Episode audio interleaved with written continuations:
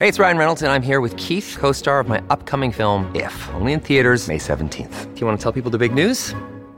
All right, I'll do. it. Sign up now and you'll get unlimited for $15 a month and six months of Paramount Plus Essential Plan on us. Mintmobile.com slash switch. Upfront payment of $45 equivalent to $15 per month. Unlimited over 40 gigabytes per month. Face lower speeds. Videos at 480p. Active Mint customers by 531.24 get six months of Paramount Plus Essential Plan. Auto renews after six months. Offer ends May 31st, 2024. Separate Paramount Plus registration required. Terms and conditions apply if rated PG.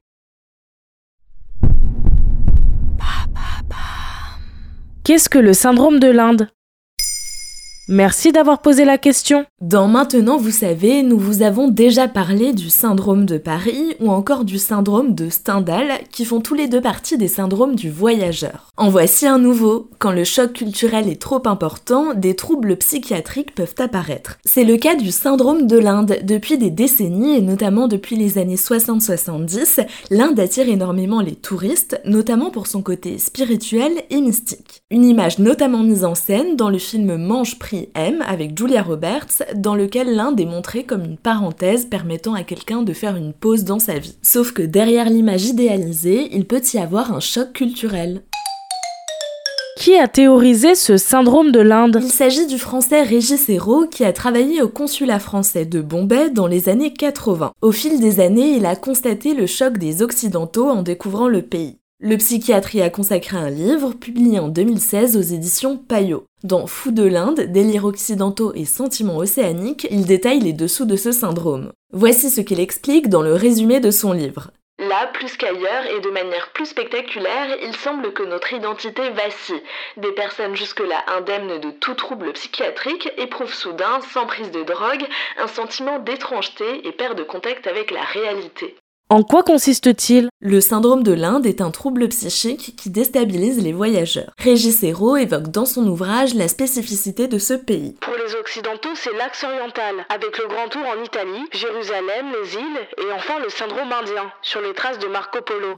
Un voyage en Inde est fortement lié à la spiritualité, un pan essentiel de la culture du pays, présente dans toutes les sphères du quotidien. De quoi provoquer du stress, de l'anxiété, voire un état de dépression. Concrètement, cela se manifeste aussi bien par des ressentis physiques que psychologiques. Le psychiatre Régis Hérault décrit ce syndrome. Une bouffée délirante avec des mécanismes interprétatifs hallucinatoires à thématique persécutive, mystique, qui apparaît après un séjour de quelques semaines. Ces effets se matérialisent même auprès de personnes n'ayant pas d'antécédents psychiatriques et parfois au bout de quelques jours seulement. Mais est-ce vrai Ou y a-t-il une part de mythe dans ce syndrome de l'Inde? De prime abord, ce syndrome peut sembler assez cliché. Mais il est difficile de juger quand nous n'avons pas vécu ce choc culturel.